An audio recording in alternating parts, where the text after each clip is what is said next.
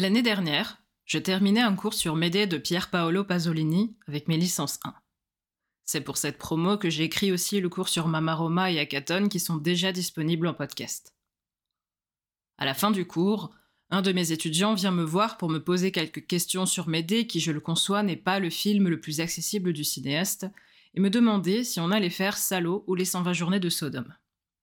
Je lui explique que, étant donné la complexité du film et sa position dans la carrière du réalisateur, c'est son dernier film, c'est un petit peu présomptueux de tenter de le faire en licence 1. Et mon étudiant me dit peinture nature. Est-ce que c'est pas plutôt parce que c'est un snuff movie? La réponse est non. Mais la question que cet étudiant m'a posée, eh bien, elle est légitime. Elle est représentative de tout l'amalgame qu'on fait autour de l'expression snuff movie à partir du moment où on évoque un cinéma qui propose des représentations de violences physiques sanglantes et particulièrement explicites. Pour des raisons tout à fait explicables, il n'est pas rare aujourd'hui de lire à propos d'un film sanglant comme Cannibal Holocaust, Hotel, Martyr ou encore un Serbian film que j'évoquais le mois dernier, qu'on est quasiment dans le snuff movie. Dans l'épisode d'aujourd'hui, je vais tenter de clarifier un petit peu dans le temps qui m'est imparti ce mythe du cinéma extrême. Je vais proposer une modeste définition de ce type de création, ainsi qu'une explication de la fascination que ces productions ont pu ou peuvent encore générer. Commençons par le commencement. Chères auditrices, chers auditeurs, les snuff movies, au sens propre du terme, ça n'existe pas. Bienvenue dans Fichier Zip, le podcast cinéma qui t'explique des trucs compliqués avec des phrases simples. Le but, c'est de faire passer le courant entre le cinéma et toi pour te faire comprendre des théories filmiques en un éclair. Pas de détour, pas de fioriture intellectuelle, ici on est clair, on est précis, on est là pour booster ta culture cinématographique en moins de 30 minutes. Top chrono, c'est parti, début de l'extraction.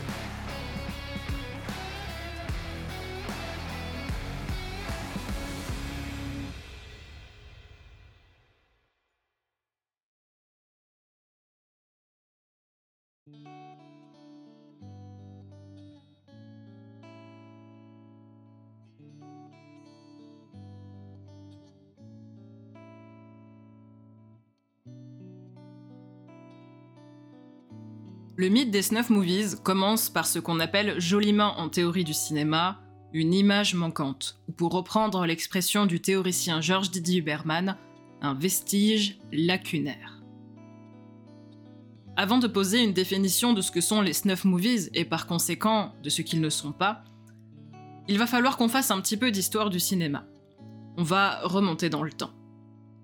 Si d'après l'historien du cinéma Jean-Baptiste Torel, les snuff movies font débat en particulier parce que leur croyance est popularisée par toute la vague italienne des films de cannibales, la célébrité du mythe va exploser dans les années 1970, pour deux raisons.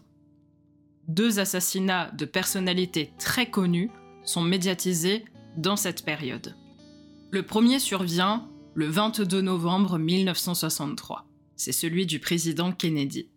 Il est alors filmé par la caméra Super 8 d'Abraham Zapruder. Ce très court métrage de 26 secondes, qui devient ensuite l'un des plus célèbres de l'histoire du cinéma, est d'abord quasiment tenu secret. Étant donné la violence des images, on n'en découvre alors que des photogrammes dans le magazine Life, à qui Zapruder a vendu les droits, au terme de longues et épineuses négociations. Garde ça en tête pour la suite. On découvre donc en premier lieu le métrage imprimé sur du papier, reproduit en quasi-totalité. Plusieurs photogrammes sont abîmés pendant la reproduction, et l'un d'eux, le célèbre photogramme 313, qui montre l'impact de la balle sur le corps de l'ancien président des États-Unis, est omis à la demande de l'auteur des images.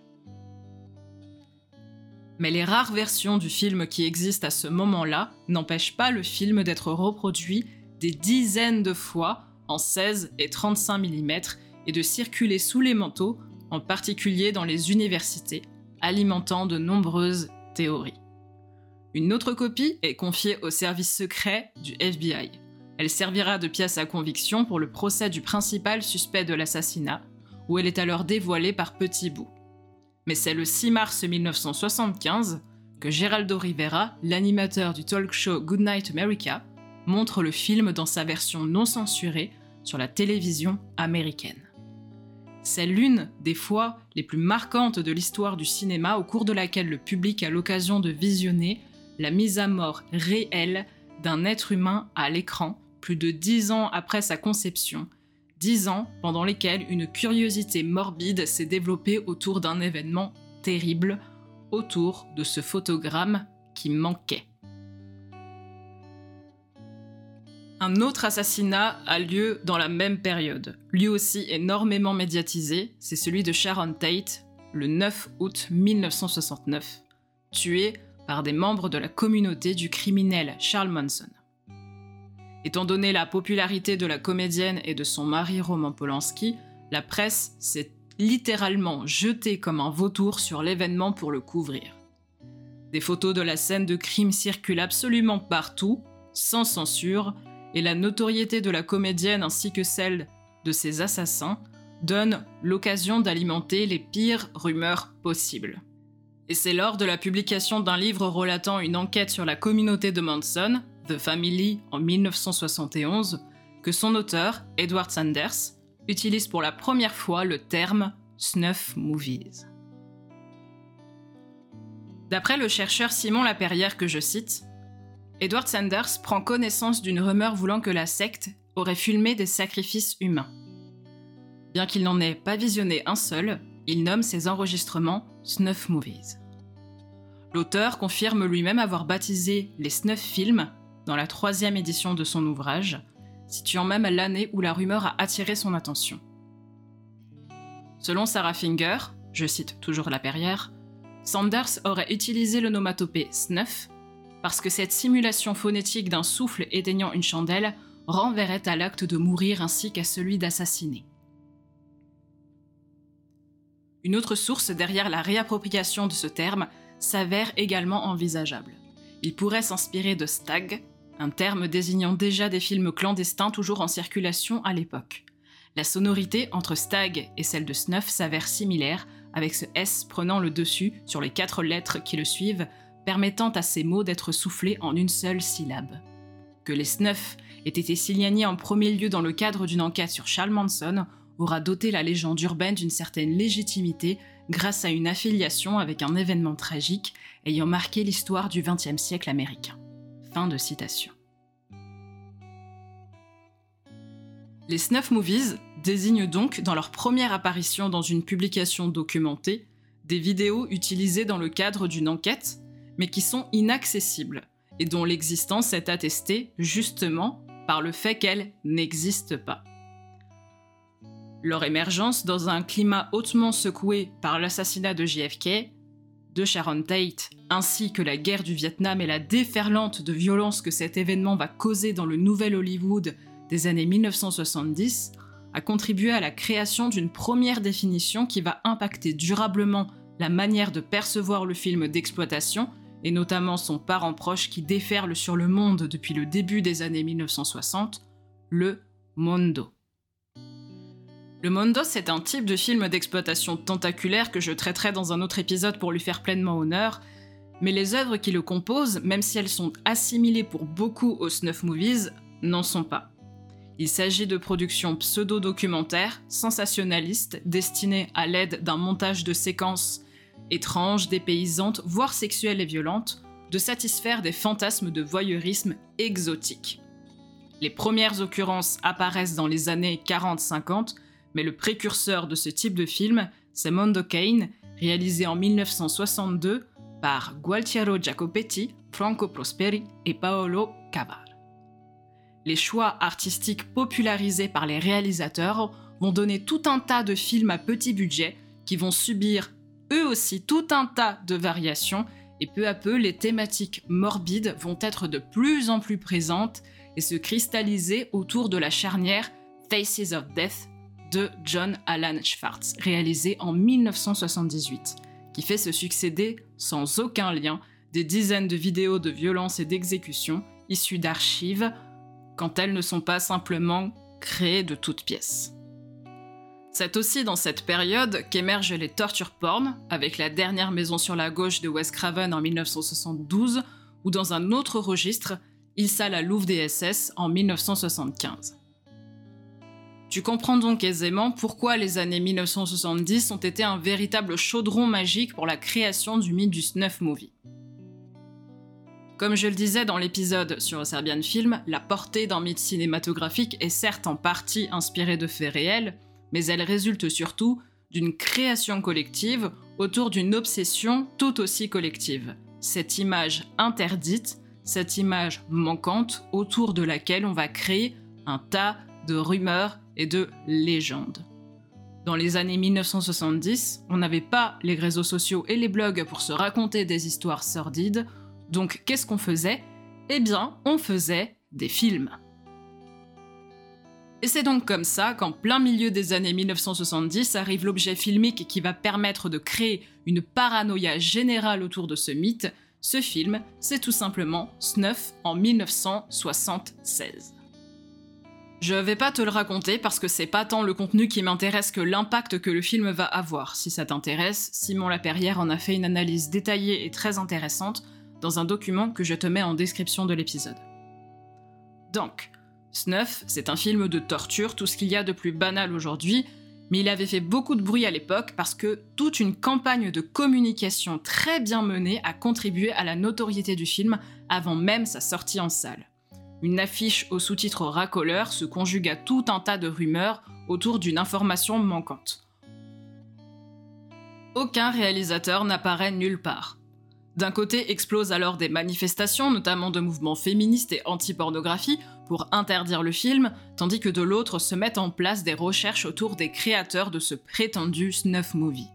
S'il ne comporte aucun générique afin de parfaire l'illusion, le film est bien entendu un complet canular on retrouve rapidement son producteur, Alan Shackleton, qui veut surfer sur la notoriété des snuff movies et qui refuse de répondre clairement et pendant un long moment sur l'authenticité du métrage pour une très bonne raison. Eh ben s'il avoue quoi que ce soit, il irait en tôle. Malheureusement, interrogé par les autorités, il a bien été obligé à un moment donné d'expliquer que le film était une complète fiction, et que le personnage féminin qui subissait les atrocités de la scène finale était bien vivant à la fin. Cela n'a pas empêché d'être exploité pendant plusieurs semaines et rentabilisé.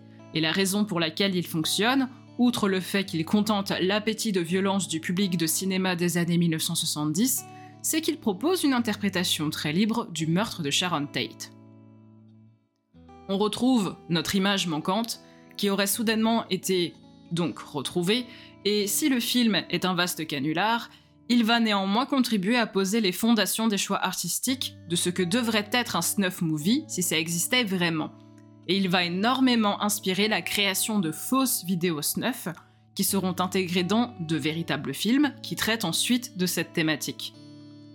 La légèreté croissante des caméras va donner d'autant plus l'occasion à cette thématique d'être exploitée avec des propositions ma foi intéressantes, surtout dans les années 90, comme par exemple T6 d'Amenabar, 8 mm de Schumacher, et à partir des années 2000, la trilogie August Underground des Vogel ou encore Sinister de Derrickson pour l'horreur un petit peu plus mainstream.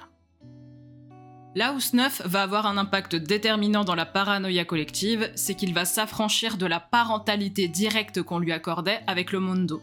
Le film éclate complètement le côté dépaysant et lointain pour laisser courir une impression particulièrement sordide.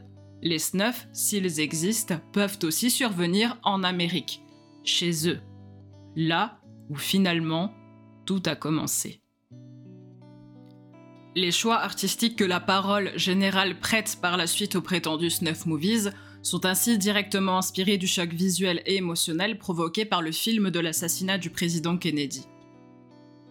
D'après Jean-Baptiste Torret, encore une fois, que je cite, le film de l'assassinat de Kennedy possède ainsi des codes visuels propres au documentaire et aux bandes d'actualité de l'époque qui contraindront le cinéma à repenser sa façon de représenter la violence.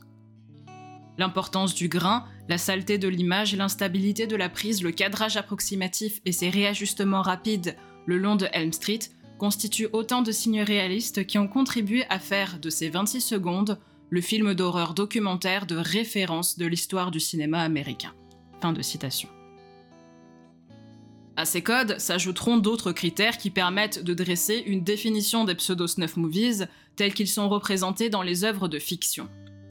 Dans l'imaginaire filmique commun, d'après David Kerekes et David Slater dans Killing for Culture, Un snuff movie est une vidéo qui présente l'action de filmer la capture, la torture et la mise à mort d'une personne aléatoire, sans aucun ornement, en un unique plan fixe dans une unique pièce, selon une mise en scène impersonnelle, avec une unique caméra, sans dialogue, avec un grain prononcé de l'image et d'une manière générale une très mauvaise qualité. C'est après tout l'image qu'on a traditionnellement en tête et qui est représentée dans les films et les romans. On a en général en tête une pièce carrelée, avec une victime attachée à une chaise, à laquelle on fait subir un ensemble de sévices en plan séquence. On remarquera que dans beaucoup de ces films, le montage intervient pratiquement tout le temps pour mettre l'accent non pas sur l'acte de mise à mort, mais sur l'effet que va produire en contre-champ la vision de l'acte sur la personne qui le regarde. Pratiquement tout le temps, il va nous manquer la fameuse image, le fameux photogramme Z313, comme dans le film de Zapruder. Et c'est la raison finalement pour laquelle les snuff movies n'existent pas, sinon selon une tradition orale de la rumeur, du fantasme et du manque. Les snuff movies, ce sont des images rituelles qui sont fantasmées, qui sont cachées, qui sont peut-être enterrées quelque part, qui existent peut-être ou peut-être pas. À ce jour, il n'y a aucune preuve de l'existence d'un snuff movie réel, c'est-à-dire qui cumule exactement et de manière exhaustive tous les éléments que je vais citer. En d'autres termes, il n'y a aucune preuve officielle de l'existence d'un film dans lequel un être humain est intentionnellement exécuté en plan séquence, sans le moindre montage, dans le but d'une diffusion et d'une exploitation commerciale et à des fins de satisfaction fantasmatique personnelle. Absolument aucune. En revanche, il existe pléthore de snuff vidéos et autres mixtapes qui montrent des actes de torture et de meurtre et qui se baladent un peu partout sur le net, ainsi que d'immenses compilations de vidéos amateurs qui se succèdent avec les pires atrocités possibles. Si on voulait attribuer l'existence des snuffs à des productions spécifiques qui sont encore récupérables aujourd'hui, ce sont surtout, malheureusement, des vidéos qui présentent des exécutions d'animaux. Il existe également de nombreux cas de tueurs ayant filmé les derniers instants de leurs victimes et vendant cette production à une poignée de personnes fascinées, à des prix exorbitants, selon des systèmes commerciaux absolument pas traçables ou alors difficilement, mais à ma connaissance, aucune source fiable n'indique qu'il y a effectivement mise à mort à l'écran. Le corps est retrouvé a posteriori dans les enquêtes réalisées autour du meurtre, mais il n'y a pas à l'écran cet instant spécifique où la victime rend l'âme. C'est la mise à mort sans effet spécial, dans le but spécifique d'un plaisir personnel qui permet de considérer la production comme un snuff movie.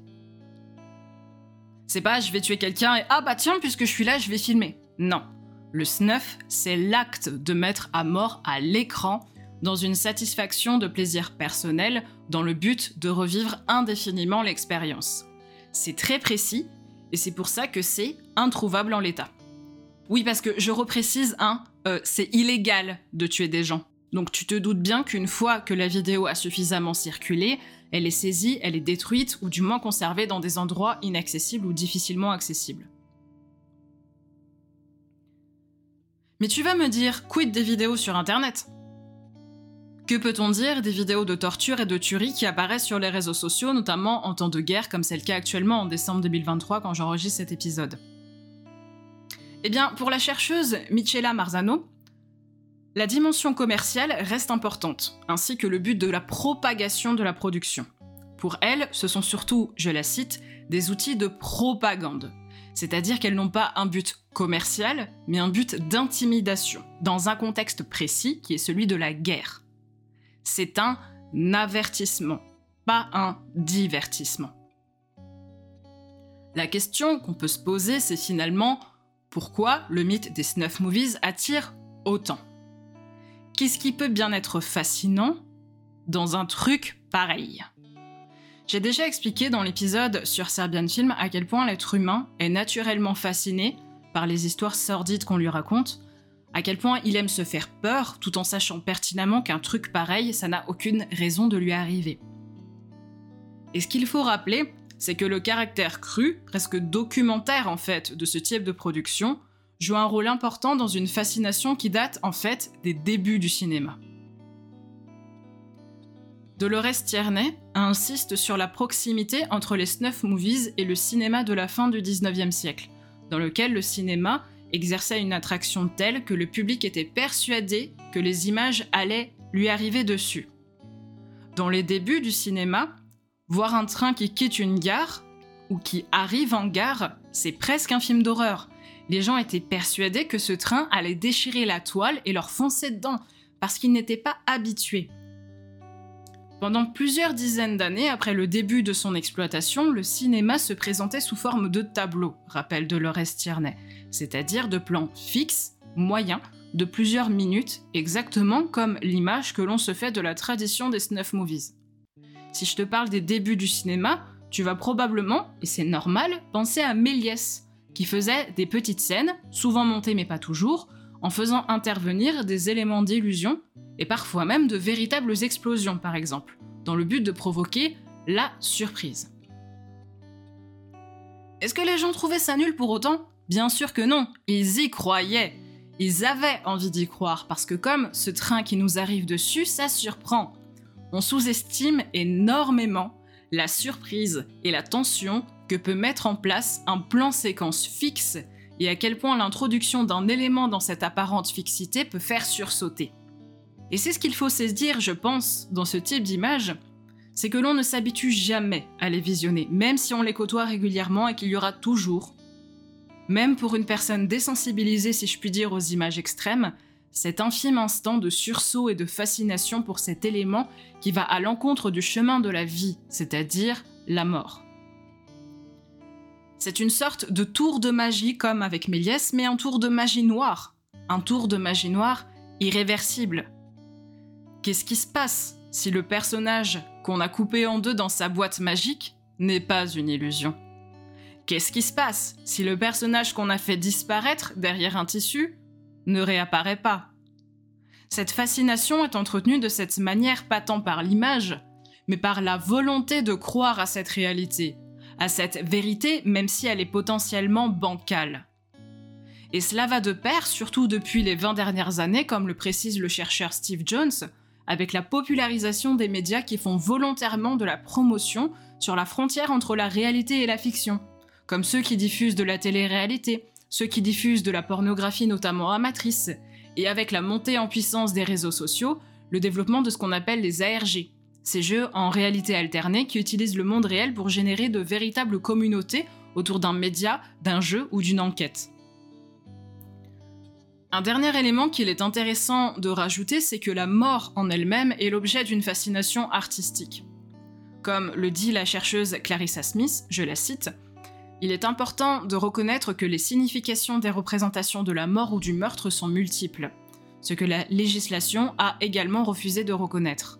En refusant de reconnaître les divers attraits possibles de la représentation de la mort, la législation et ses partisans éludent également les antécédents historiques de l'imagerie fétichiste de la mort. Comme l'a démontré Elisabeth Bonfresne, les approches romantiques de la mort dans la littérature et l'art au XVIIIe siècle présentaient la mort comme un moment de beauté, une transformation à laquelle on aspire avec une douleur érotique et dans ce sens à comprendre comme le début ou la continuation d'un récit. L'érotisation du lit de mort est un plaisir symbolique considérable dans les fictions gothiques, romantiques et à sensation, mais les impulsions modernisatrices et civilisatrices de l'ère victorienne ont entraîné l'éclipse, mais pas la disparition complète de cette délectation gothique pour la mort, qui reste très visible dans les récits d'horreur et d'autres formes de médias populaires contemporains. Ainsi, l'intérêt pour les images érotisées de la mort n'est ni nouveau, ni dépourvu de complexité. Fin de citation.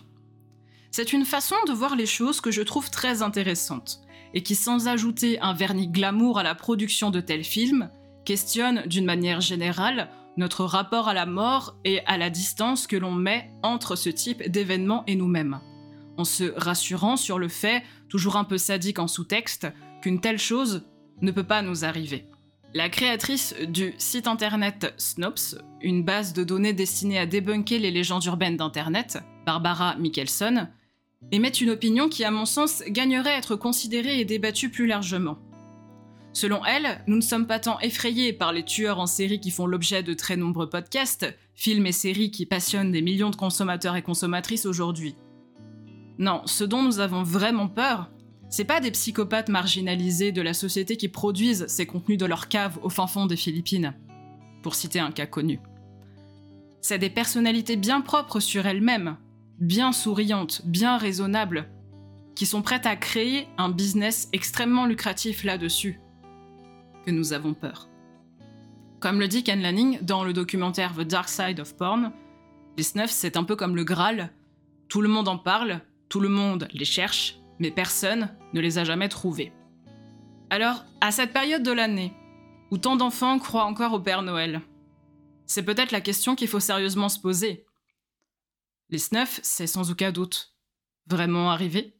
Peut-être que ça existe, peut-être que ça n'existe pas. Mais toi, est-ce que tu y crois?